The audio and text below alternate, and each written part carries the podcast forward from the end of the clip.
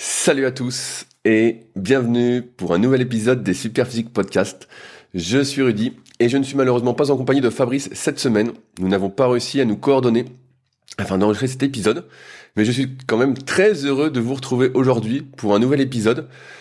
Pour ceux qui nous découvrent aujourd'hui, me découvrent plus particulièrement, j'ai donc confondé le site superphysique.org destiné aux pratiquants de musculation sans dopage en septembre 2009 et avec ce site, de fil en aiguille, on a écrit des milliers d'articles, fait des milliers de vidéos. Et quand je dis des milliers, c'est pas une blague, c'est vraiment ce qui se passe depuis euh, des années et des années. Euh, on a fait des centaines de podcasts. Celui-ci, on l'avait commencé en 2010, on on l'a fait par intermittence et euh, on l'a repris il y a maintenant 5 ans de manière continue. Euh, il y a également d'autres projets qui ont vu le jour en parallèle, qui sont tous disponibles sur superphysique.org, comme notre marque de compléments alimentaires, Superphysique Nutrition, mais aussi l'application SP Training, qui est l'application concrète de nos conseils pour ceux qui voudraient pas tout lire ou tout regarder, et qui voudraient tout de suite appliquer sans perdre de temps, qui est disponible sur tous les stores. également la salle Superphysique à proximité d'Annecy, où vous êtes les bienvenus si vous êtes de passage, ou si vous êtes à Annecy et vous cherchez une salle un peu différente. Euh, une salle qui n'a rien de commercial. Et c'est marrant parce que quand on dit commercial on pourrait s'attendre à ce que ce soit euh, ce soit bien commercial. Mais en fait euh, c'est plutôt asocial. Nous c'est plutôt une, salle sociale. Voilà euh, une salle bonne ambiance. Également la Villa Superphysique qui vous accueille si vous cherchez un endroit où loger pour quelques jours à proximité d'Annecy. Euh, pour ces deux derniers projets n'hésitez pas à me contacter. Il y a un lien dans la description. D'ailleurs, il y a plein de liens dans la description pour aller plus loin que le podcast, donc n'hésitez pas à y faire un petit tour après l'épisode. Et plus personnellement, euh, j'ai mon site rudicoya.com sur lequel je propose du coaching à distance depuis 2006. J'étais le tout premier en France à en proposer en musculation. Également des livres et formations, que ce soit le guide de la sèche naturelle ou le guide de la prise de masse naturelle, mes deux derniers livres papier que j'envoie normalement tous les lundis. À ce sujet, euh, j'en avais parlé la, la, semaine dernière. Je suis en attente de livraison du guide de la prise de masse naturelle parce que je n'avais plus d'exemplaires. Et en théorie, ça doit arriver le jour où vous écoutez cet épisode. Donc euh, dès que je les ai, vu que les enveloppes sont prêtes, je file à la poste euh, pour vous envoyer ceux qui ont commandé le guide de la prise de masse naturelle. En attendant, je continue d'envoyer le guide de la sèche naturelle et enfin des formations euh, pour aller plus loin, notamment par rapport à sa morphoanatomie, la bonne sélection, la bonne exécution des exercices. donc ça, pareil, c'est sur rudicoya.com. Et enfin, la formation superphysique qui comprend l'intégralité de mes formations et bien plus encore. vraiment pour ceux qui veulent aller le plus loin possible sur méthodesp.rudicoya.com. Donc aujourd'hui, ça va être un épisode un peu spécial. Euh, habituellement, on a une bonne dose euh, d'humour euh, sous couvert d'actualité qu'on vous partage. C'est plus la partie de Fabrice, étant donné qu'il a une vie trépidante. et d'autre part, dans la deuxième partie, en général, on répond à des questions qui sont posées sur les forums super physiques. Aujourd'hui, comme je suis tout seul, comme c'est souvent le cas, eh ben, je voulais faire un épisode un peu spécial. comme vous le savez, ça fait un petit moment que je suis moins euh, motivé par le fait de m'entraîner en musculation pour prendre du muscle. Il faut dire qu'après euh, plus de 20 ans, mais ça fait plus de 20 ans que je m'entraîne en muscu, et bah aux alentours après environ 15 ans, je pense que j'avais fait un peu le tour. Euh, J'étais à peu près, je pense, au max de ce que je pouvais atteindre au vu de mon investissement. Sinon, il fallait vraiment que je ne vive, ne dorme, ne mange que pour ça. Sachant que je l'avais fait déjà pendant de nombreuses années auparavant. Et avec le temps, la sagesse, on va dire, et ben ça m'est passé un petit peu. Et donc je me suis mis à faire d'autres activités sportives. Et euh, aujourd'hui, ce que je voulais faire, ben, c'est un épisode spécial prépa physique. Parce que je vois que ça vous intéresse de plus en plus, qu'il y a pas mal de questions. Et donc moi, en même temps, ça va me permettre de synthétiser ma pensée. Euh, et de voir euh, si c'est bien clair dans ma tête ou si je dis des conneries. Et donc ça me permettra en même temps de faire le point. Euh, bref, on va attaquer cet épisode-là en espérant que euh, ça vous intéresse. Comme d'habitude, si vous avez des questions par rapport à ce que je vais expliquer ou essayer de vous transmettre, vous n'hésitez pas. Il y a l'espace commentaire sur, sur, pardon, sur SoundCloud. Euh, ou sinon directement sur les forums Superphysique. Je rappelle que les forums Superphysique, c'est les plus vieux forums du web. Ils existent depuis 1999. Il y a toujours de l'activité. Tous les jours, il y a des questions. Et c'est les derniers forums euh, de musculation qui existent. Donc autant, autant en profiter pour ceux qui sont motivés. Alors, la prépa physique. Avant toute chose, je voulais faire tordre le cou à quelques idées reçues, notamment au fait qu'il existerait des sports complets. Euh, je sais pas vous, mais moi quand j'étais gamin, on nous expliquait euh, la natation c'est un sport complet, ou euh, l'aviron c'est un sport complet. On disait qu'il y avait des sports complets, et puis d'autres qui étaient moins complets, et on disait que les sports complets, bah, c'était euh, plus bénéfique pour la santé, pour le développement du corps, voilà, que c'était mieux. La réalité, on s'en est aperçu avec le temps, Euh, et je pense que tous ceux qui ont un peu de pratique, euh, qui sont pas juste euh, dans le rêve, dans, dans l'idolâtrie, se rendent bien compte, il n'y a aucun sport qui est complet. Certes, ce à quoi on assiste aujourd'hui, quand on analyse des sportifs et sportifs de haut niveau, c'est qu'ils ont tous des physiques assez exceptionnels. Souvent on se dit mais c'est incroyable, c'est leur pratique sportive qui fait ça. Donc ce sport-là doit être vachement complet. Si on voit des nageurs, on se dit bah ils sont hyper larges, ils ont une grosse cage thoracique. Euh, même les cuisses, ils sont pas si en reste que ça. Hein. On pourrait dire bon bah voilà. Euh, et donc on pourrait s'imaginer quand on n'y connaît rien que voilà bah c'est des sports complets. Et si on fait ça, c'est ce qui va se passer. On en a souvent parlé dans les podcasts super physiques où des gens disent ah moi j'aimerais faire 30 tractions parce qu'ils ont vu quelqu'un qui euh, avait un dos de folie qui faisait 30 tractions et ils inversent les causes et conséquences. Aujourd'hui, au cœur de toute performance sportive de haut niveau, il y a de la préparation physique. Euh, et d'ailleurs, l'un des premiers buts de la préparation physique, c'est ce qu'on appelle la prophylaxie. Euh, ou je sais pas si on peut dire ça comme ça, mais on va dire que c'est d'essayer de compenser les manques de l'activité pour essayer de lutter contre le déséquilibre qu'amène l'activité. Jean Texier en parlait déjà euh, de manière un peu virulente dans d'anciens mondes du muscle quand il mettait son petit-fils euh, en photo, qui devait avoir 8-9 ans dans les magazines, où il se plaignait que justement le sport à l'école était enseigné sous couvert de développement complet, alors que la musculation était, comment on pourrait dire, vraiment bannie et était mal vue, alors que la musculation était la seule activité, et est toujours la seule activité sur laquelle on peut vraiment adapter ce qu'on fait à l'individu, je prends un exemple à la con. Si vous ne savez, si vous ne pouvez pas faire un squat complet jusqu'en bas, vous pouvez faire peut-être un squat sur une chaise. Et donc l'activité, vous pouvez l'adapter à vous. Dans les autres activités sportives, bah, euh, si euh, c'est un 50 mètres crawl et que vous pouvez nager que 20 mètres, eh ben vous coulez, vous coulez. Et s'il n'y a pas un bassin de 20 mètres, bah c'est la merde, c'est la merde. Ou alors vous mettez des brassards, vous prenez une frite, bref, euh, ça change, ça dénature beaucoup l'activité. Euh, oh, depuis maintenant quelques temps, vu mon discours et vu ce que j'essaie de transmettre dans les Superphysique Podcasts, il y a pas mal de personnes qui me contactent via mon site rudicoya.com pour euh, la prépa physique. ils me disent, bah voilà, j'aimerais que tu fasses ma prépa physique, euh, ça m'intéresse, tout ça. Et souvent, dans 99,9% des cas, si je ne peux pas voir la personne, je refuse, et ce pour plusieurs raisons. Pour moi, la préparation physique, c'est beaucoup plus compliqué si on veut faire quelque chose de bien, si on veut pas juste donner un programme généraliste. Euh, voilà, et encore une fois, à haut niveau, je pense que ça sert absolument rien les programmes généralistes. Et quand je vois ça, quand je vois que tout le monde fait la même chose, comme ça avait été le cas quand j'avais été voir euh, le cyclisme sur piste à Saint-Quentin, ça a peut-être changé depuis, hein, c'était il y a quelques années quand même, ou euh, en basket où j'avais sponsorisé une équipe, ou dans d'autres sports, quand je vois que c'est le même programme pour tous, ou toutes, je me dis, il y a un problème de compétence. Et étant donné que moi, ma philosophie, vous me connaissez, c'est d'essayer de faire du mieux qu'on peut. Euh, quand on contacte à distance, pour être coaché, d'un point de vue prépa physique, bah souvent je refuse pour la simple et bonne raison que ce que j'ai envie de faire, c'est d'amener les personnes à leur meilleur niveau. Si c'est pour donner un programme généraliste, euh, comme on en voit partout sur le net, et je sais que c'est des choses dans le milieu de la musculation qui cartonnent. Hein. Je suis encore tombé cette semaine. J'ai un, futur élève qui m'a écrit avec le programme qu'il avait pris auprès d'une coach que je connaissais pas c'était c'était une honte quoi c'était vraiment euh... ah, vraiment c'était un massacre quoi. C'était je sais pas comment on peut vendre ça. Et au double du prix euh, au double du prix. Donc euh, bref. Alors là où je veux en venir c'est que pour moi s'occuper de quelqu'un en préparation physique ça nécessite de voir la personne en vrai afin de réaliser un bilan. Un bilan qu'est-ce que c'est? Euh, c'est ce que j'essaye d'expliquer et de transmettre actuellement à mes élèves en BPGEPS c'est trois choses. C'est au moins trois choses. La première c'est un bilan morpho-anatomique. Comment on est fait? Euh, c'est-à-dire quelle longueur osseuse on a, est-ce qu'on a des longs bras, pas des longs bras, est-ce qu'on a euh, des longues clavicules ou pas, est-ce qu'on a de la cage thoracique, nos côtes sont plus ou moins longues, euh, quelle est la longueur de nos jambes, est-ce que nos fémurs sont longs comparativement à nos tibias, comment la largeur du bassin, et en parallèle, on regarde la longueur des muscles qui sont associés à ces longueurs osseuses afin de déterminer bah, quel est le potentiel et quelles sont les zones déjà qui peuvent être, on va dire, fragile. Pas fragile, mais euh, plus fragile, où on être plus apte à se blesser. Je prends un exemple. On a des très longs bras, et euh, donc euh, quand on dit on a des très longs bras, ça peut être par exemple qu'on a une envergure qui dépasse sa taille de 10 cm, et on a le biceps qui est très très court, c'est-à-dire que quand on fait une, on contracte le biceps, on voit qu'il y a beaucoup d'espace entre l'avant-bras et le biceps.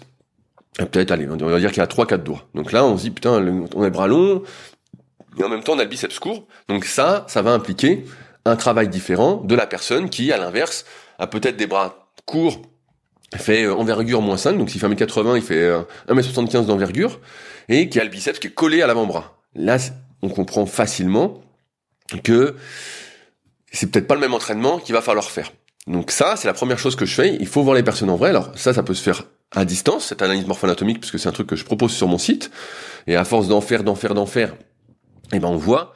Euh, je propose même deux formations sur le sujet. Euh, les deux premiers tomes de la méthode super physique, donc c'est sur rudicoya.com avec des vidéos d'analyse, des photos d'analyse. Donc là, vous pouvez voir, et j'explique encore plus plus de choses.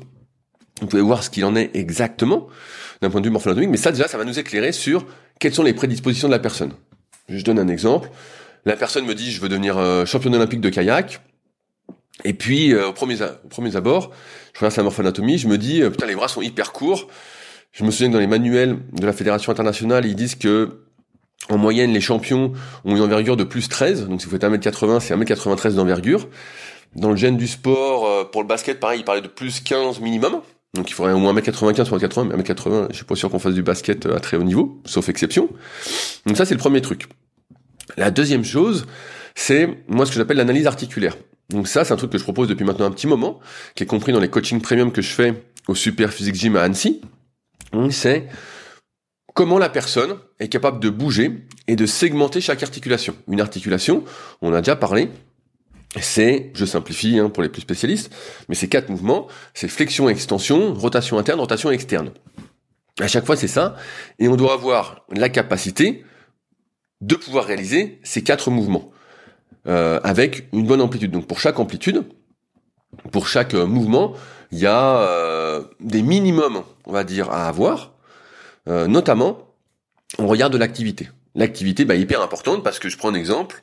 je reprends le kayak parce que c'est plus simple pour moi, mais ça peut s'adapter à tout. Hein. si je manque d'éversion au niveau de la cheville, bah c'est pas très grave parce que si ça ne me génère pas, c'est pas très grave, si ça ne me génère pas de douleur et que ça n'empêche pas de faire euh, quoi que ce soit, ça m'empêche pas de faire du kayak, il y a peu de chances que ça m'en empêche, et bah c'est pas très grave. Si par contre je manque de rotation externe au niveau de l'épaule, euh, ça ça peut être problématique parce que progressivement, euh, comme je manque en plus de travail en rotation externe quand je fais du kayak, et bah ça va être de pire en pire, de pire en pire, et on a lourdement insisté là-dessus euh, dans les podcasts super physiques et dans les articles. Le manque de force en rotation externe, de développement des muscles de rotation externe au niveau de l'épaule, par exemple, eh ben, à terme, ça va conduire forcément à un mauvais fonctionnement de l'articulation, des douleurs plus ou moins importantes et des blessures plus ou moins graves. Donc ça, on veut l'éviter. Donc l'analyse articulaire, ça, ça peut pas trop se faire à distance. Il faut manipuler les gens euh, pour le faire. Donc c'est pour ça que je le fais au Super Physique Gym. Donc ça, c'est le deuxième point. Euh, pourquoi à distance? Ben, C'est pas possible. Euh, Enfin, il y a un troisième point, c'est un truc sur lequel je me forme en ce moment, j'en avais parlé il y a peut-être un an ou deux, j'avais fait un suivi d'un an avec mon pote euh, Seb Zimmer de Labo RNP, donc reprogrammation. Euh... je me, j'ai plus le nom exact, mais euh, en gros, je vais vous faire simple, j'ai plus le nom en tête. Euh, j'avais fait cette, euh, ce suivi pendant un an pour voir ce qu'il en était, parce que l'hypothèse de départ me plaisait énormément, à savoir que tout part du système nerveux. Et beaucoup de choses partent de l'intégration ou non des réflexes archaïques, des réflexes primordiaux, euh, et que donc si ceux-ci ne sont pas bien intégrés, bah forcément notre corps ne va pas pouvoir aller vers la performance. Il faut voir notre corps, et c'est pareil pour les étirements. Euh, si je ne suis pas capable d'aller dans une amplitude, c'est mon cerveau qui dit n'y va pas parce que j'estime que tu es trop faible et que le risque de blessure est trop important. À partir de là, euh, je m'étais intéressé à la reprogrammation euh, neuroposturale, voilà, c'est ça, euh, pour voir ce qu'il en était. Et effectivement, on avait bossé dessus pendant un an avec des exercices à faire tous les jours, plusieurs fois par jour. Donc ça prenait euh, peut-être 5-10 minutes, allez 5 minutes, au moins trois fois par jour. Donc c'est une sacrée discipline et c'est pour ça que peu de personnes vont jusqu'au bout. mais il n'empêche que ça c'est hyper important. Et en ce moment, je suis justement en train de me former sur le sujet en train de suivre la formation. Et donc ça permet de voir s'il y a des déficits, par exemple d'intégration au niveau du cervelet, de l'oreille interne, du tronc cérébral. Donc on va encore un petit peu plus loin. Euh, donc ça, quand j'aurai fini la formation, je rajouterai dans les coachings premium pour ceux que ça intéresse euh, d'aller un peu plus loin. Mais c'est hyper intéressant parce que si ça merde au niveau du système nerveux, et c'est pas compliqué, je vais le faire euh, simple. Quand vous faites un mouvement, ce mouvement n'est que la résultante d'un traitement d'information. Euh, et, j'aime bien, je donne un truc qui est donné dans euh, la, formation, c'est que 90% du mouvement est d'abord de la stabilisation réflexe. Et c'est seulement 10% qui est le mouvement volontaire. Et donc ça veut dire que si les réflexes sont pas bien intégrés, qu'il y a une merde entre guillemets dans le traitement de l'information, je vois quelque chose, mais je n'arrive pas à le traiter comme il faut, parce que derrière c'est mal intégré, je gère mal euh, le déséquilibre, on va dire ça comme ça. Euh, derrière mon mouvement volontaire, mon mouvement euh, moteur va forcément être dégradé et moins efficace. C'est pour ça que c'est hyper important que tout soit bien en amont, parce que pareil, c'est-à-dire que si je traite mal l'information, parce que il manque des choses que j'ai pas intégrées auparavant, tout va être dégradé derrière. Et donc si on veut de la performance, si on veut être le plus performant possible, il y a un souci. Donc c'est ça, c'est pour ça que j'avais fait ça pendant plus d'un an, le suivi dure à peu près un an, et euh, j'en suis, j'en étais très content, d'où le fait que je fasse la formation en ce moment. Euh, ça, pareil, voilà, bah, c'est hyper important. Tout part du système nerveux. Donc, à distance, on comprend bien que c'est hyper compliqué. Alors oui, on peut peut-être bidouiller avec des visios, des trucs et tout, mais ça ne vaut pas euh, de voir en présentiel, de manipuler, de voir ce qui se passe. Euh, donc ça, il y a trois points qui me semblent essentiels.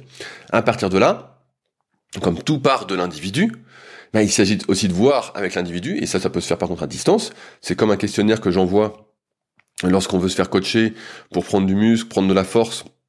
Voilà, c'est quelles sont les disponibilités, euh, quelles sont les contraintes. Est-ce qu'il y a des douleurs? Pareil, s'il y a une douleur, je reprends un exemple, vous voulez faire euh, du kayak. Allez, je reprends le kayak à chaque fois, c'est plus simple. Et vous avez mal au dos. L'une des priorités de la préparation physique, ça va être d'enlever ce mal de dos. Parce que si j'ai mal au dos, je suis dans un mode antidouleur et pas dans un mode performance. Je suis dans un mode où je vais essayer de compenser ce mal de dos, donc quelque part, ça va se répercuter peut-être euh, sur une épaule, sur un coude, euh, au niveau euh, thoracique, peut-être au niveau cervical. Ça va, ça va compenser quelque part et je vais me déglinguer de plus en plus. Et c'est pas le but. Pareil, quels sont exactement les objectifs? Est-ce que c'est je sais pas, est-ce que c'est de me qualifier euh, pour les championnats de France? Est-ce que c'est de me qualifier euh, pour euh, les championnats du monde, pour les Jeux Olympiques? Et derrière, donc en fonction de l'objectif, quelles sont les motivations? Qu'est-ce qu'on est prêt à faire? Parce que, comme tout coaching, comme toute chose, la préparation physique, c'est des compromis. on en a souvent parlé en rigolant avec Fabrice. Excusez-moi, je vais boire un coup. On a souvent parlé avec Fabrice, il y a des gens sur les forums Superphysique souvent qui viennent qui disent voilà, euh, je viens d'attaquer la boxe, j'aimerais m'entraîner en musculation pour la boxe, qu'est-ce qu'il faut que je fasse, tout ça.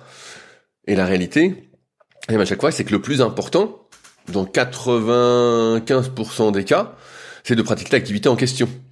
Euh, J'interviewais un ancien champion de kayak il y a quelques jours, et je lui disais à partir de quand tu as explosé, il me dit bah à partir du moment où euh, j'ai vraiment bouffé du kayak. Voilà, c'est pas plus compliqué que ça. Alors certes, on pourrait dire bah oui, c'est bien, on fait de la prépa physique, on fait de la prépa physique, on fait la... c'est bien, mais il n'empêche que euh, ce qui compte avant tout, c'est de faire l'activité. Et comme à partir de là, on n'a pas non plus une énergie illimitée, on n'est pas capable de faire, euh, je sais pas, euh, 8 séances dans la journée, on n'est pas, car du moins seul, ça me paraît compliqué. Du style, euh, le matin, je fais une séance de kayak, euh, je me lève, j'ai mes exercices de neuro parce que j'ai des trucs qui déconnent euh, au niveau du tronc cérébral. Allez, on parle là-dessus. Euh, ensuite, faut que je fasse mon entraînement articulaire parce que j'ai des déficits qui vont euh, limiter euh, mon expression sur l'eau. Donc, je vais moins bien bouger, je vais être moins fluide. Parler ensuite, j'ai ma séance de kayak. Bon bah déjà la matinée est foutue, puis je suis fatigué quoi. Donc on dort et ensuite il y a encore tout ce qui va être peut-être étirement, donc relaxation, faire peut-être prépa physique après. Euh, faire euh, une autre séance de kayak, euh, faire d'autres activités annexes pour éviter de se dégrader complètement les articulations du dos et des épaules, ce qu'on appelle l'entraînement croisé, par exemple. Donc peut-être faire du vélo ou de la course à pied ou ou autre chose, quoi, qui va pas tirer sur les épaules encore, encore, encore, encore, parce que on le sait que, et je vais y revenir après, quand je parlais de l'organisation des séances, euh, le, le but, la performance, le développement musculaire, le développement de la force, tout ça, c'est des choses qui sont vraiment sur le moyen et long terme. On n'est pas sur quelque chose qui va se faire euh, en deux trois semaines. Et donc si euh, on se sursollicite, eh ben on finit en miettes. Qui ménage euh, sa monture va loin. Vous connaissez l'expression. Donc voilà. Donc là, pour moi, tout par l'individu. Il y a vraiment ces trois choses à faire. Plus après tout le questionnaire, on va dire individuel. et les priorités à mettre en place parce qu'on ne pourra pas tout faire. C'est sûr qu'on ne pourra pas tout faire. L'énergie n'est pas illimitée et la majorité de l'énergie en fonction des périodes. Mais au final, le gros va aller sur les séances de kayak. Je dois pouvoir être capable de faire ce que je veux durant les séances de kayak sans être spécialement fatigué, sauf si c'est le but, la thématique du cycle en question. En parlant de cycle, euh, ça c'est intéressant aussi parce que il n'y a pas vraiment de données sur euh, les cycles. Euh, Aujourd'hui, ce qui est utilisé dans la plupart des sports, ça provient notamment de Jean-Pierre Heger. Donc Jean-Pierre Heger, vous pouvez taper Jean-Pierre Heger, donc c'est E-2-G-E-R. C'était l'entraîneur notamment à l'époque, après il a entraîné d'autres athlètes, je vous spoil pas parce que c'est hyper intéressant, vous pourrez aller voir. C'était Werner Gunther, un lanceur de poids, et il avait sorti un bouquin que j'ai lu il y a pas longtemps. Euh, j'ai plus le titre en tête, mais vous allez le trouver. Si vous tapez sur n'importe quel euh, moteur de recherche, livre Jean-Pierre Heger, euh, et donc beaucoup de choses partent de lui parce que effectivement sa méthodologie avait fortement fonctionné et elle se base sur des cycles de 2 à 3 semaines, donc il appelle ça des cycles de 2 à 3 semaines de développement et une semaine de récupération active, nous ce qu'on appelle en muscu classiquement du déload. Donc par exemple, ça va être euh, première semaine euh, 3 séries, je, simplifie tout hein, mais pour que ce soit plus clair. Deuxième deuxième semaine 4 séries, cinquième euh, troisième semaine 5 séries et euh, c'est que deux séries. Alors ce qui est important dans ces objectifs, euh, dans ces cycles et dans le déload, ça a été prouvé plein de fois, ce qui compte pour que ça fonctionne, ce n'est pas de réduire l'intensité, c'est ou de réduire les charges, c'est de réduire le volume d'entraînement. Ce qu'il faut, c'est toujours maintenir un haut degré d'activation, d'intensité. Donc je dis une connerie, je le refais. Première semaine, 3 séries de 10 à 80. Deuxième semaine, 4 séries de 10 à 80. Troisième semaine, 5 séries de 10 à 80. Quatrième semaine qui est récup active, 2 séries de 10 à 80. Donc en fait, je ne diminue pas vraiment le volume, ou je peux le diminuer si vraiment j'ai un volume d'entraînement euh, très important, mais euh, je ne diminue pas les poids. Parce qu'on pourrait s'imaginer que voilà, on fait 5, 5 fois 10 à 80, euh, et dans ce cas-là, dernière semaine, on ferait 5 fois 10 à 60. Ça, d'expérience, tout le monde l'a déjà testé ou presque, hein, ceux qui font du sport, euh, la préparation physique ou même vous. Si une semaine vous mettez 20 euh, kg de moins sur vos barres, la semaine d'après, étant donné que la force est essentiellement nerveux, vous allez voir que c'est la merde. Vous allez voir que quand vous allez remettre 80 ou plus, c'est la mort. On s'adapte très très très très vite et on se désadapte encore plus vite. Donc le but c'est d'éviter ça. Donc ça part de là. Euh, en général, plus l'intensité est importante, moins le cycle dure. Donc on sera plus sur des trucs de deux semaines de développement et une semaine de récup, plutôt que trois. Euh, personnellement, je suis pas spécialement fan de tout ça. Euh, mais encore une fois, parce que je suis dans la personnalisation. Je suis dans l'individualisation. Et l'individualisation, ça permet, grâce à la communication avec les personnes qu'on coach, eh ben de savoir ce qu'il en est. On a pas mal d'outils aujourd'hui qui permettent de déterminer quelle est la forme euh, comment évolue la forme de la personne et qui n'oblige pas à faire des cycles de trois semaines, deux semaines. C'est sûr que quand on donne le même programme à tout le monde, eh ben on est obligé de, euh, de bidouiller, de faire des trucs un peu à l'arrache. Par exemple, il y a deux choses qui me paraissent assez faciles à mettre en place pour déterminer d'une part la forme cardiaque, c'est des tests HRV. Donc on va me dire que c'est compliqué, mais aujourd'hui tu as des applications comme euh, HRV for Training. Certes c'est payant, ça doit être 10 balles, mais à faire tous les jours, ça prend une minute avec son téléphone et ça a l'air relativement fiable. Donc ça permet de dire voilà, est-ce que je suis en forme d'un point de vue cardiaque? Et d'acheter un petit dynamomètre, ça coûte euh, ça coûte 30 balles ou 40 balles. Euh, donc euh, quelque chose qui mesure la force de la poigne et ça ça permet de dire nerveusement comment je me sens. Voilà, après soyez bien échauffés pour faire ça parce que les doigts et tendons ne peuvent pas trop aimer. Mais si on fait ces deux choses-là tous les jours et qu'on note, eh ben on va voir sa forme comment elle évolue. C'est sûr que Là, sur HRV for Training, si vous êtes à 4 sur 10, bah, vous êtes rincé. Et si au lieu d'avoir, je sais pas, 50 kilos de poigne, vous êtes qu'à 40, là, si vous êtes rincé, c'est que ça va pas.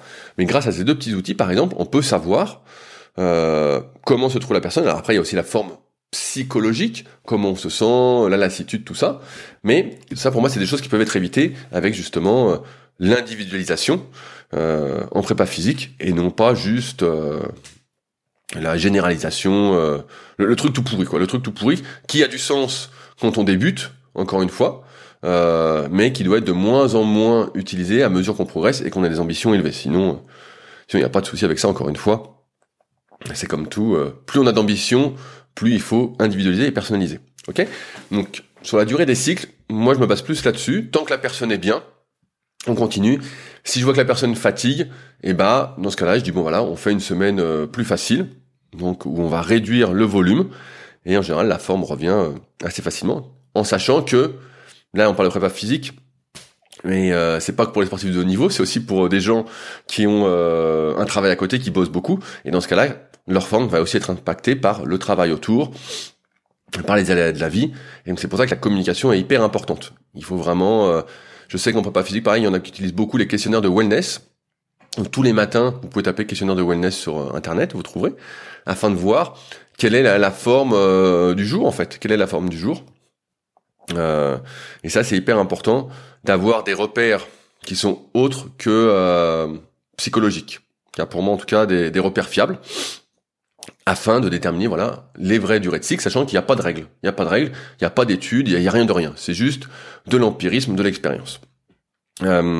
aussi, c'est important de parler des interférences. Alors les interférences, euh, c'est quelque chose qui est apparu avec le, la popularisation du CrossFit. Je pense euh, en France euh, début 2010, on en parlait. Je crois que j'avais interviewé Yves Pat, qui était un fervent défenseur du CrossFit et qui l'est toujours, je crois. début 2010 ou 2011, c'est sur le site superphysique.org pour ceux qui veulent aller lire. Et justement à l'époque, de manière un peu virulente, j'avais dit mais attends Yves, faut pas tout développer à la fois. Comment on fait? Il y a bien des choses qui vont pas ensemble. Euh, et donc après, dans les années qui ont suivi, il y a eu pas mal de choses euh, là-dessus, du style, euh, bah oui, si on veut prendre du muscle, faire de l'hypertrophie, qu'on fait l'entraînement aérobie à côté, et eh bah ça va être difficile. Il faut laisser tant de temps entre les efforts, parce que ça, c'est pas les mêmes voies de signalisation. Et je simplifie, on, s'en fout de tout ça, mais chacun l'a remarqué de lui-même. Quand on veut prendre du muscle et qu'on fait plein d'aérobie à côté, bah c'est beaucoup plus difficile. Alors après, cette histoire d'interférence, pour en avoir parlé avec mon pote Sean de Upside Strength il y a pas longtemps. Euh, je crois qu'on en a peut-être parlé dans le podcast qu'on a fait euh, récemment, qui est disponible sur sa chaîne YouTube. Euh, L'interférence, pour moi, aujourd'hui, c'est plus une histoire individuelle. Il y a des personnes, et encore une fois, c'est ce qu'on disait la semaine dernière avec Fabrice, c'est que quand on a fait plein de sports durant son enfance, son adolescence, on a été multidiscipline, les interférences ont l'air d'avoir moins d'impact. Euh, on a l'impression qu'on peut développer plein de choses à la fois et euh, on peut ne pas comprendre quand on est comme ça. En fait, comment ça fait qu'il y a des personnes qui euh, peuvent pas tout faire à la fois C'est bizarre. moi, ce que j'ai remarqué, donc ça fait plus de 20 ans dans le milieu de la muscu et j'en ai côtoyé hein, des, sportifs aussi hein, et des gens qui font de la muscu à fond aussi, c'est que c'était hyper individuel. Il y a des personnes qui arrivent à concilier plein de choses à la fois et d'autres qui n'y arrivent pas malgré le fait d'avoir un emploi du temps similaire. C'est pour ça qu'il faut, et j'en parlais c'est marrant, euh, hier avec un copain euh, de la team super physique, avec Anto, qui lui justement euh, met pas mal de temps à récupérer entre les séances de, de muscu, qui, et c'est des bonnes séances de muscu, hein, des séances de muscu, on va dire, classiques pour moi. et il est pas si vieux encore, il est pas si vieux, mais il a deux enfants maintenant. Anto, petite dédicace. Euh, et, euh, et lui, voilà, il a du mal à récupérer. Alors qu'on pourrait dire, on peut voir plein de trucs sur le net, sur euh, il ne faut que 48 heures pour récupérer d'un effort, il faut ci, il faut ça, il faut. Il y a plein de petites règles, plein de généralités qui sont mises. Mais la vérité, encore une fois, c'est que plus on va progresser, plus ces règles, en fait, il faut les oublier et essayer de faire par rapport à soi. Qu'est-ce qu'il en est Exactement. D'où les outils que j'ai préconisés juste avant. Euh, c'est sûr que si on veut prendre le maximum de muscles, c'est mieux de pas faire euh, six séances de cardio. 6 séances de cardio dans la semaine. Ça, c'est sûr que c'est anti, euh, c'est anti muscle. Maintenant, si on en fait deux, deux, je pense que ça gêne pas et au contraire, ça va plutôt faire du bien. Euh, à l'inverse, euh, si on veut euh, développer sa force, on a tout intérêt derrière à pas faire en même temps plein d'exercices cardio à forte intensité en fractionné comme on disait, parce que pareil, ça va, ça va pomper nerveusement et c'est pas le but. Chaque effort qu'on va faire va entre guillemets jouer sur certains facteurs euh, je fais un exemple, je prends un peu d'avance, euh, qui sont, je fais un effort euh, quel qu'il soit, il y a les muscles qui vont entrer en jeu, il y a le système nerveux qui va entrer en jeu, il y a le système énergétique qui va entrer en jeu, il y a le système immunitaire, il y a le système hormonal, il y a ce qu'on pourrait appeler système articulaire, tendineux, mais le prolongement de nos muscles, hein, entre guillemets. Euh, J'oublie sans doute certaines choses, hein, j'ai plus tout en tête. Et à chaque fois, on doit se dire système cardiovasculaire, euh, local, général. Euh, on en a parlé la semaine dernière, donc euh, tout ce qui va être euh, VO2 max, VO2 local aussi, qui est hyper importante, de plus en plus importante, notamment dans les sports où il n'y a pas beaucoup de masse musculaire qui sont mises en jeu, comme au kayak. Myriam Paquette l'avait bien montré dans sa thèse justement. Euh, que ce qui déterminait le plus la performance, notamment en 1000 mètres en kayak de vitesse, c'était la VO2 locale, combien on avait de capillaires, combien on avait de mitochondries, ça, des choses qui peuvent se développer avec un entraînement spécifique, mais je vais revenir après. Euh, à chaque fois qu'on fait un effort, on met un curseur. On peut faire une frise, on se dit voilà, qu'est-ce que je travaille exactement, qu'est-ce que je veux faire, et en fonction de ça, et eh ben ça va générer plus ou moins de fatigue, il va y avoir plus ou moins d'interférences. Si je fais deux choses qui impactent mon système nerveux, bah forcément ça va être compliqué. L'idée, c'est que comme on peut pas tout développer à la fois, et on peut pas tout développer à la fois parce qu'encore une fois, on a une énergie limitée, je reviens à ce que je disais tout à l'heure, on peut pas faire et l'amélioration de la souplesse, et l'amélioration de la mobilité, et l'amélioration du cardio, et l'amélioration de la force, et euh, je sais pas, euh, et prendre du muscle aussi. Alors certes, on peut si on a un niveau euh, assez bas et qu'on débute, on peut presque tout faire en même temps. Hein. Comme quelqu'un en muscu qui arriverait à prendre euh, du muscle à perdre du gras en même temps. Au début, euh, c'est possible pour pas mal de personnes, peut-être pas tous, mais encore une fois, c'est assez individuel. Mais là, il faut mettre en place des priorités. Et c'est pour ça que il y a la notion de cycle où on va essayer de mettre en place des choses, tout en sachant que si je développe ma force, j'ai une connerie, je monte à 100 kg développé couché, grâce à un cycle où j'ai mis l'accent sur la force. Euh, je parlerai après de la construction des séances, parce que c'est pas que force, euh, voilà, c'est comment on pourrait dire des, des, priorités à mettre en place dans la semaine, dans les cycles. Et qu'ensuite, je travaille plus du tout ma force et que je travaille peut-être mon endurance de force, parce que c'est plus spécifique à mon activité et ben dans ce cas-là, je vais euh, perdre une bonne partie de la force que j'ai gagnée. Et c'est pas le but. Le but c'est de s'appuyer sur les acquis qu'on a eu, qu'on a gagné, pour justement être meilleur ensuite dans les autres euh, qualités physiques. On va dire ça comme ça. Allez, on va simplifier comme ça. Euh, mais c'est pour ça qu'on va pas tout faire à la fois. Maintenant, et c'est ça où je voulais en venir, c'est que la, prépa physique, c'est quelque chose qui est très spécifique également donc à l'individu, mais également à l'activité qu'est-ce que l'activité travail et qu'est-ce que nécessite l'activité pour performer au mieux? Euh, je prends l'exemple du kayak. Euh, si vous faites du 1000 mètres, c'est un effort qui dure, euh, allez, 4 minutes, on est sympa. J'arrondis à 4 minutes parce que j'imagine qu'il y a pas mal de filles aussi qui écoutent, et j'espère en tout cas. et qu'on travaille que sa force max, force max qui est des séries, allez, je simplifie aussi, jusqu'à 6 répétitions, donc ça dure, allez, ça dure 15 secondes avec de la chance, 20 secondes, 20 secondes avec de la chance, et que l'effort dure 4 minutes, on comprend bien que les deux, les deux efforts, ok, prendre de la force va peut-être aider sur quelques coups de pagaie, mais à 100 coups de pagaie minute, ce qui est à peu près le truc, sur 4 minutes, ça fait 400 coups de pagaie. Si j'ai fait 6 fois 6, 6 fois 20 secondes, euh, on comprend bien que euh, ça va pas aider énormément. Donc c'est pour ça que la préparation physique, c'est également spécifique à l'activité, en plus de l'individu. Déjà, le premier but de la préparation physique, c'est de compenser, comme je disais en introduction, les déséquilibres que l'activité euh, implique.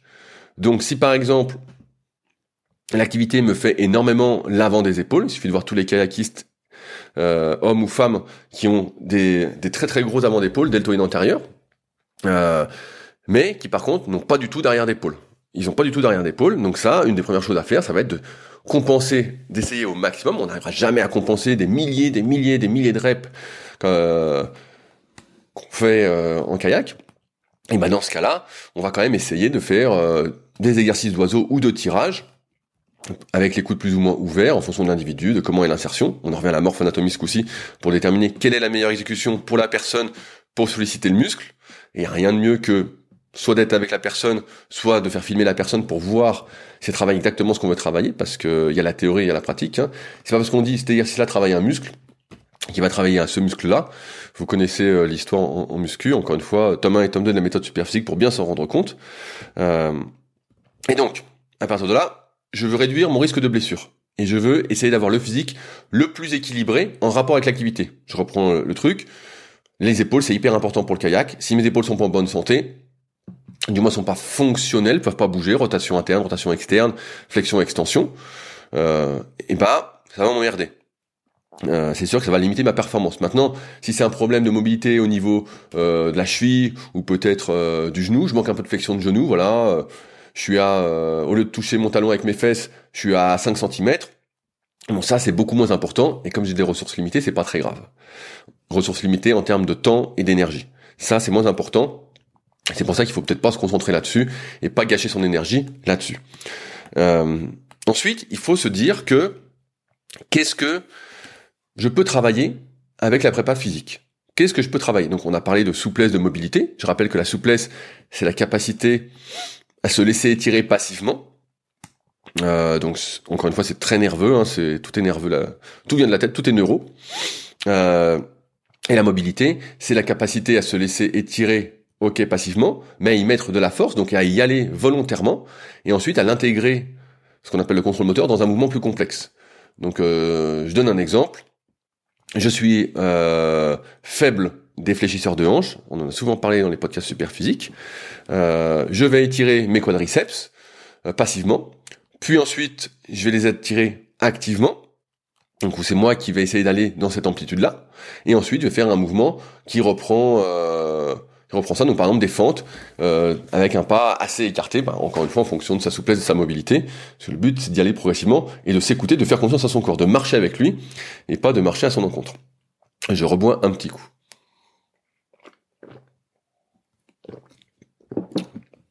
Ensuite, ce qu'on peut faire, c'est distinguer, on va dire, ce qu'on peut travailler avec la muscu. Euh, il y a ce qu'on appelle l'endurance de force. Donc on en a parlé la semaine dernière, mais comme je ne sais pas si vous écouterez le podcast vu que c'est un spécial prépa physique, euh, c'est des efforts qui sont entre 40 et 60% de son maxi. Donc par exemple, euh, ça peut être 5 séries de 20 répétitions. ça, c'est travailler son endurance de force. Donc c'est sa capacité à maintenir un certain pourcentage de force. Et donc ça, en kayak ou en aviron, voilà pour changer un peu, c'est c'est ça, c'est l'effort. C'est l'effort euh, de compétition. En aviron, par exemple, c'est des ça dure 6 minutes à peu près un 2000. C'est à peu près ce qui se passe. C'est euh, endurance de force, endurance de force, endurance de force. Il faut que je maintienne euh, une certaine capacité. Donc par exemple en kayak, on sait que un coup de paillet, en moyenne, si je dis pas de conneries, c'est autour de 30 à 40 kilos. allez, on va arrondir à 30 et donc je vais être capable de mettre ce coup de paquet de 30 kilos sans me déformer en étant bien pendant je ne sais combien de temps, je ne sais combien de temps euh, sur un 500, sur un 1000 mètres, donc sur euh, 2 à 4 minutes, quelque chose comme ça. Et je dois être capable de le faire.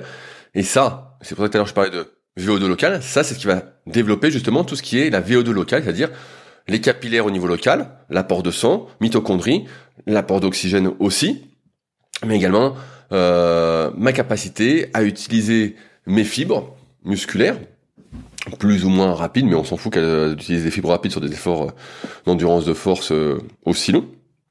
Euh, ça va pas changer grand chose, mais de fonctionner à un certain moment. Et pareil, énergétiquement, bah voilà, ça va nous entraîner aussi le système énergétique là-dessus. Le système cardiovasculaire globalement aussi, ça va l'entraîner. c'est vraiment ça qui est, on va dire, partie prenante dans ces activités. ensuite, il y a la force endurance. Donc la force endurance, ça, tout le monde connaît bien, c'est entre 60 et 80% de son maxi. C'est ce qu'on fait classiquement en musculation, les séries de 8-12 euh, répétitions, 15 euh, répétitions et parfois un peu plus. Donc ça, pour prendre du muscle, en général, c'est le meilleur compromis à avoir en fonction des exercices, des notions de facteurs limitants. J'en parle dans le tome 3 de la méthode SuperZig, donc je vais pas m'étaler là-dessus aujourd'hui.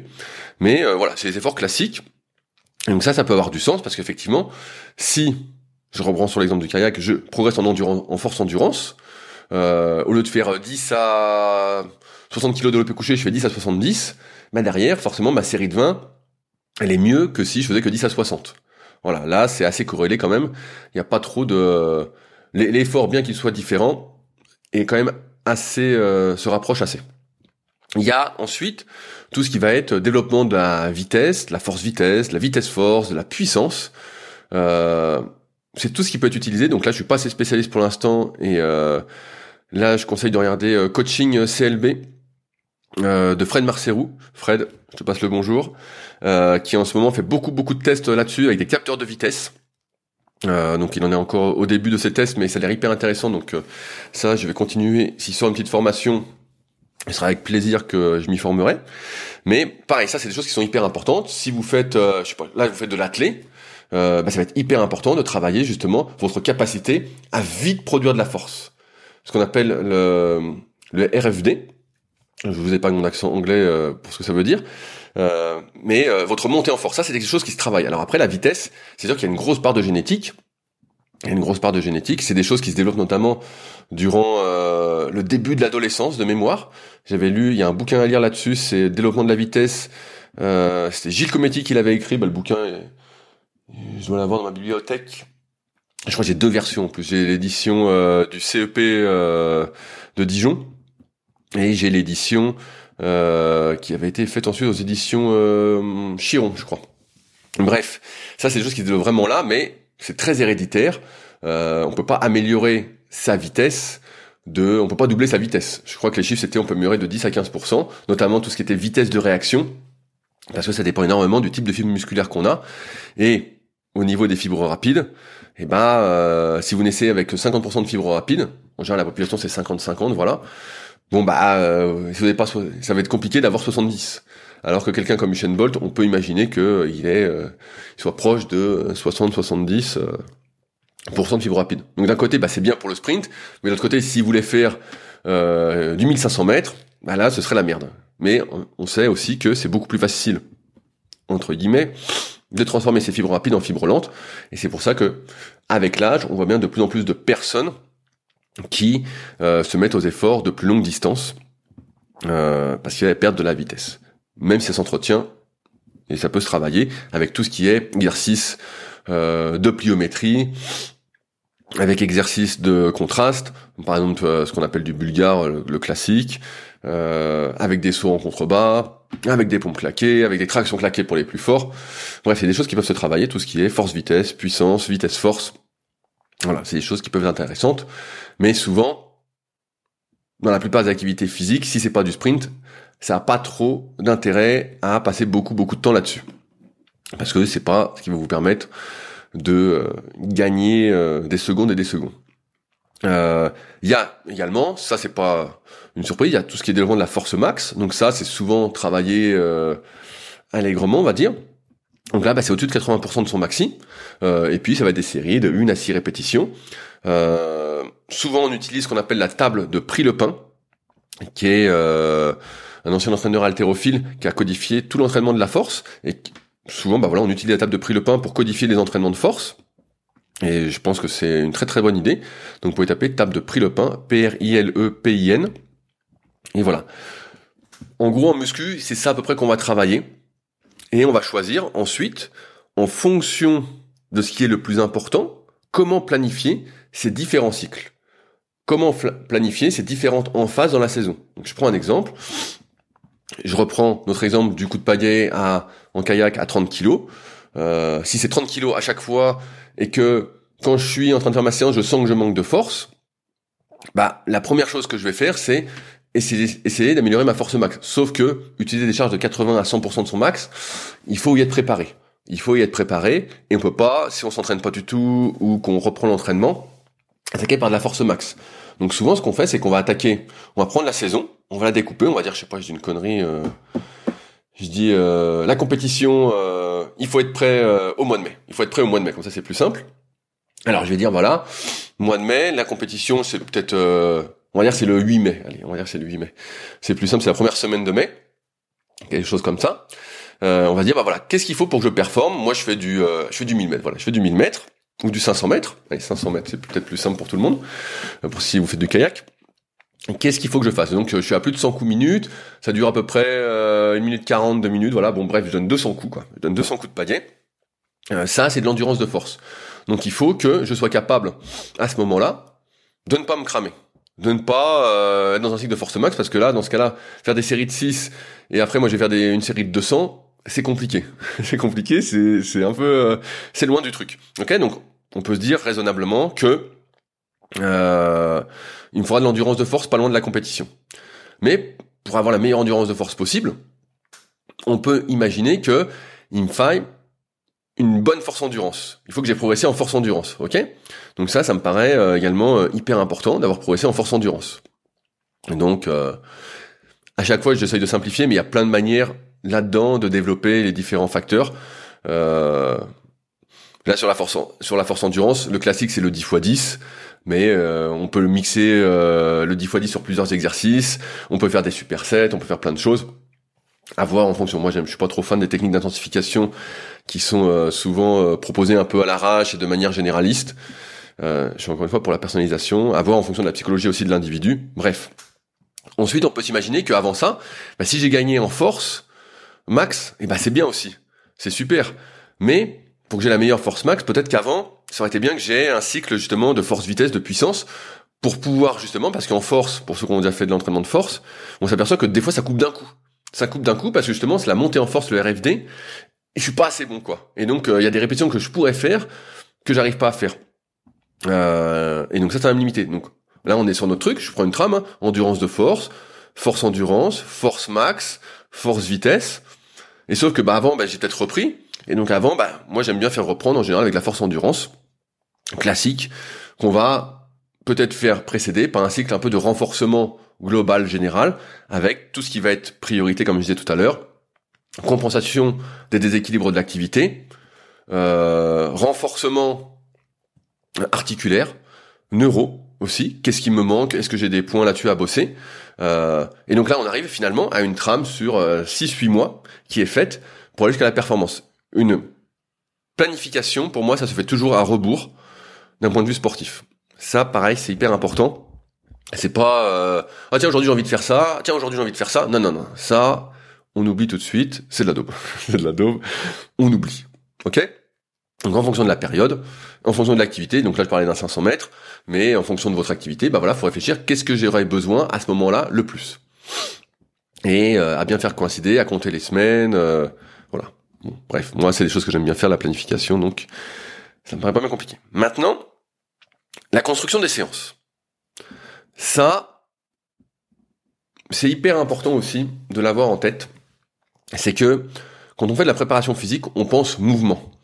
On passe, on pense pas forcément muscle. Quand on fait de la muscu classiquement, et euh, la muscu classiquement, quand on fait bien de la muscu, parce que c'est pas ce qui est fait euh, la plupart du temps de ce que je vois, euh, on choisit des mouvements pour solliciter certains muscles.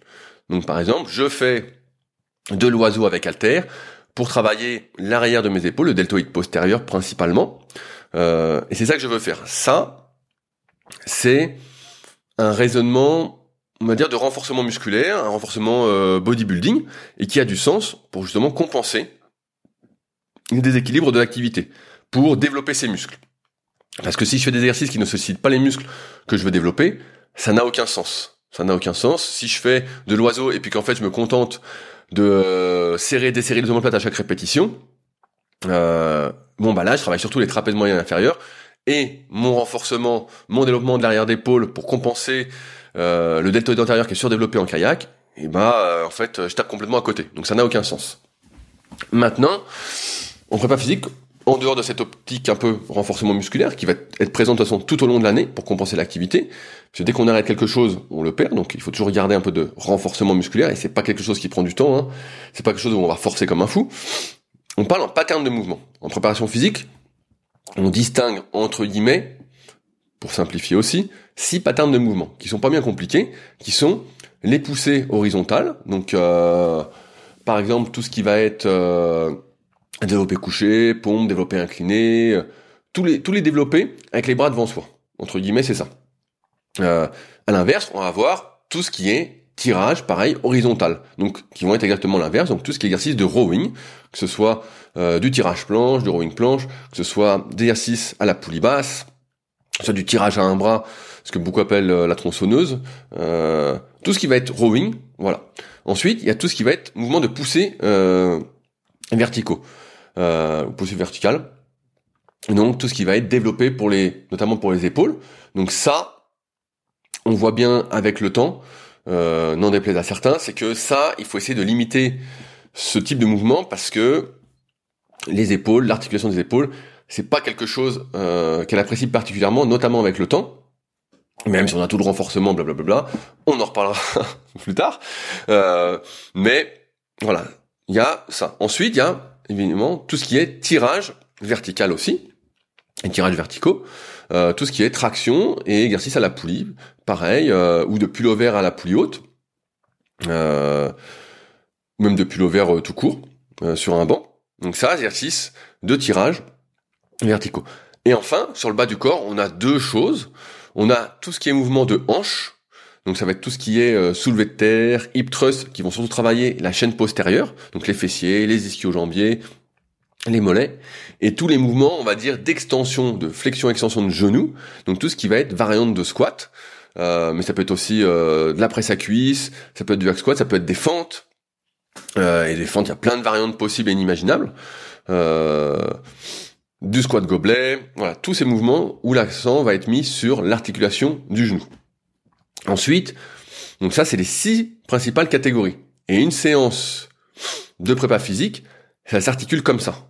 C'est pas bien compliqué, c'est six mouvements, plus ensuite tous les petits mouvements qu'il va y avoir autour pour le renforcement. Donc je dis une connerie, vous faites de la course à pied, euh, forcément qu'il faut un bon renforcement au niveau des mollets, que ce soit le solaire, ou les jumeaux en fonction de ce que vous faites euh, à réfléchir. Euh, et donc, faire un peu de renforcement d'extension et de flexion de cheville, ça peut avoir du sens. Pareil, euh, travailler les jambes antérieures, ça peut avoir du sens. vous êtes souvent sujet au périostite, analyse articulaire, comment va votre cheville, comment vous êtes capable de bouger votre pied, qu'est-ce qui manque en termes de renforcement, je détecte, qu'est-ce qu'on fait. Voilà, ça peut être des choses à mettre en place. Euh, pareil, tout à l'heure on parlait de l'arrière d'épaule, ça se trouve quand vous faites des tirages, des, mou des tirages euh, horizontaux, et ben en fait vous travaillez surtout peut-être pour vous le grand rond, trapèze moyen inférieur, l'infraépineux et pas du tout l'arrière d'épaule. Dans ce cas-là, il faudra rajouter un exercice pour l'arrière d'épaule si on parle du kayak par exemple, pour pas avoir les épaules trop en avant et les bras trop en rotation interne. Mais ça forcément c'est limitant. Euh, par contre, il y a des mouvements, voilà, comme je disais, qui peuvent être secondaires. Euh, il y a très peu de sports, à part si on fait de l'escalade, c'est ce qui me vient en tête, où on va avoir les bras qui sont au-dessus de soi, qui sont euh, vraiment... J'ai des courbatures partout, je fais en, en même temps. j'ai des courbatures de ma séance d'hier. Euh... Voilà, il y a très peu de sports, donc ça, ça peut être secondaire. Si vous manquez de temps, par exemple, et encore une fois, c'est une question d'énergie, de priorité, tout ça. Euh... Si le but c'est, je sais pas, vous êtes à trois mois de la compète. Allez, on reprend ce qu'on a dit tout à l'heure. Vous êtes trois mois de la compète en force max. Il y a peu d'intérêt, peut-être à ce moment-là, si vous êtes entraîné toute l'année et que votre planification a été bien faite, à essayer de développer votre force max au développer pour les épaules. Euh, vous feriez mieux de garder votre énergie pour développer votre force max sur un exercice de poussée horizontale. Donc ça peut être pompe, développer couché, développer avec halter. Voilà, ça peut être, il y a plein de variantes, hein, donc on va pas faire tout le tour. Et sur l'exercice de euh, tirage horizontaux, donc un tirage planche ou un rowing à un bras. Voilà, donc pareil, il y a plein d'angles différents à choisir en fonction de l'activité. Donc c'est pour ça que c'est vraiment important de voir ce qui est, ce que fait l'activité, ce que nécessite l'activité, ce dont vous avez besoin exactement pour mettre en place le programme où on va réfléchir en pattern de mouvement et non pas forcément en développement musculaire. Euh, parce que de toute façon, quand on fait du sport et qu'on veut performer dans un sport au maximum, bah de toute façon la muscu, ça doit être un plus et pas un moins. Si on ressort de la séance et qu'on est complètement rincé, on s'est vidé nerveusement, tout ça. Donc pareil, ça c'est des choses qui sont mal comprises. Et je vais peut-être finir là-dessus.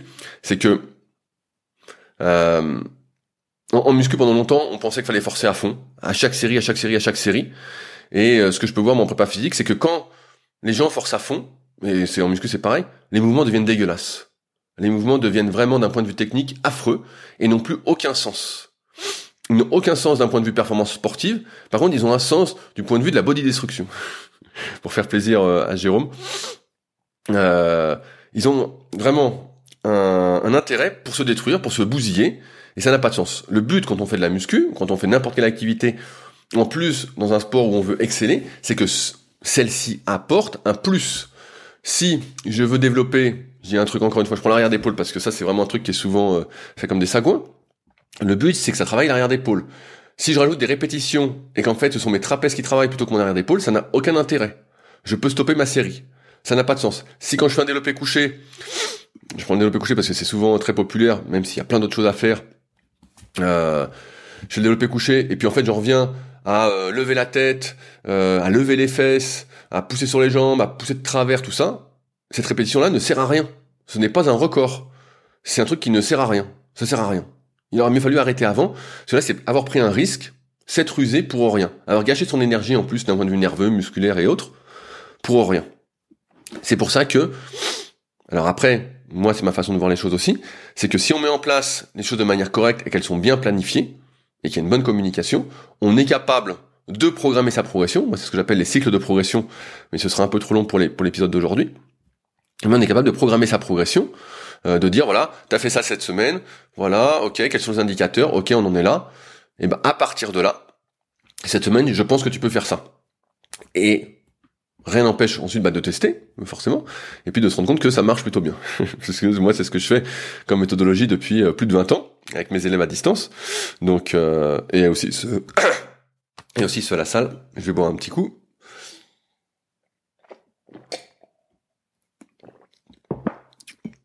Euh, donc ouais, c'est, euh, je pense c'est important aussi d'avoir ce truc en tête là. C'est pas parce que je force à fond que c'est mieux. Souvent, c'est moins bien. Ce qui compte, c'est d'abord la bonne technique, les bons muscles qui sont sollicités. Même si on raisonne en termes de mouvement, c'est quand même, je choisis ce mouvement-là pour solliciter ça parce que c'est ça qui me limite dans mon activité. Ça fait partie des facteurs limitants. Et après, à partir de là, dans le choix des mouvements, eh ben, c'est un peu comme les cycles. Il faut aller du général vers le plus spécifique. Donc, euh, je donne un exemple. On peut faire du tirage, je prends, reprends le kayak parce que c'est facile.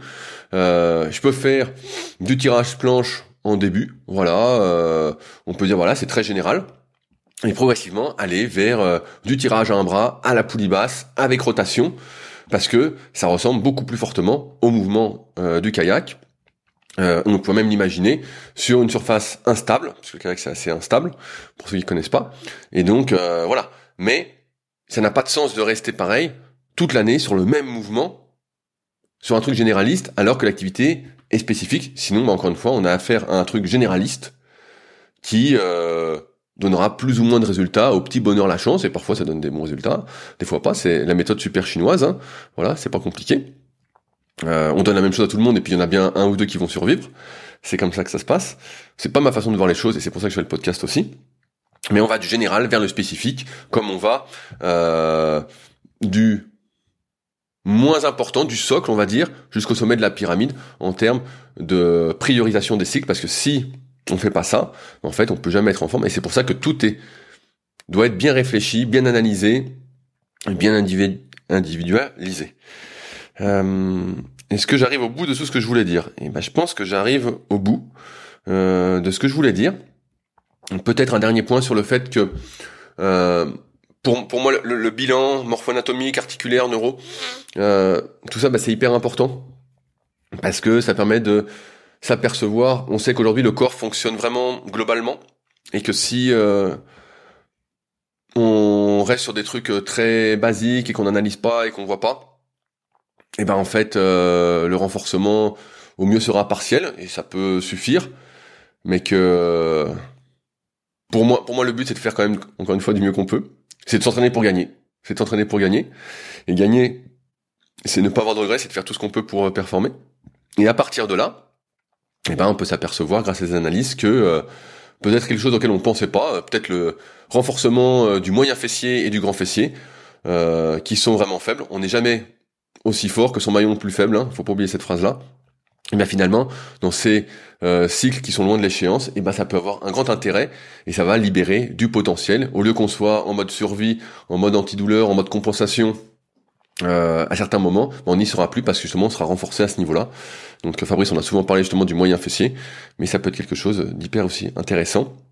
Mais bref, tout ça, ça ne peut être euh, vu et corrigé, mis en place après que par toute cette étape de bilan et c'est pour ça qu'encore une fois, à distance, bah, je peux pas faire grand-chose, euh, si ce n'est euh, du très très basique, qui peut suffire en fonction du niveau de la personne, mais que si on veut vraiment performer, eh ben, il faut aller beaucoup beaucoup plus loin. Allez, presque une heure, c'est une belle perf. Euh, je vais m'arrêter là pour aujourd'hui. J'espère que le podcast aura été suffisamment clair pour vous. Si c'est pas le cas, bah, comme d'habitude, n'hésitez pas à me le dire directement dans la partie commentaires, si vous avez des questions, besoin de précision ou autre, ce sera avec plaisir. Euh, et puis nous, de toute façon, on se retrouve la semaine prochaine pour un nouvel épisode avec Fabrice, qui sera sans doute en forme et qui nous partagera ses nouvelles aventures. Tout ce dont j'ai parlé un petit peu se trouve en lien dans la description, pareil pour me contacter euh, ou autre. N'hésitez pas à aller faire un petit tour. Merci d'avance à ceux qui laisseront des commentaires sur les applications de podcast. Ça fait toujours plaisir. Je citerai quelques-uns la semaine prochaine que j'ai lu euh, avec plaisir aussi. Et puis voilà. Sur ce, ben, on se retrouve donc la semaine prochaine pour un nouvel épisode. En attendant, bon entraînement. Salut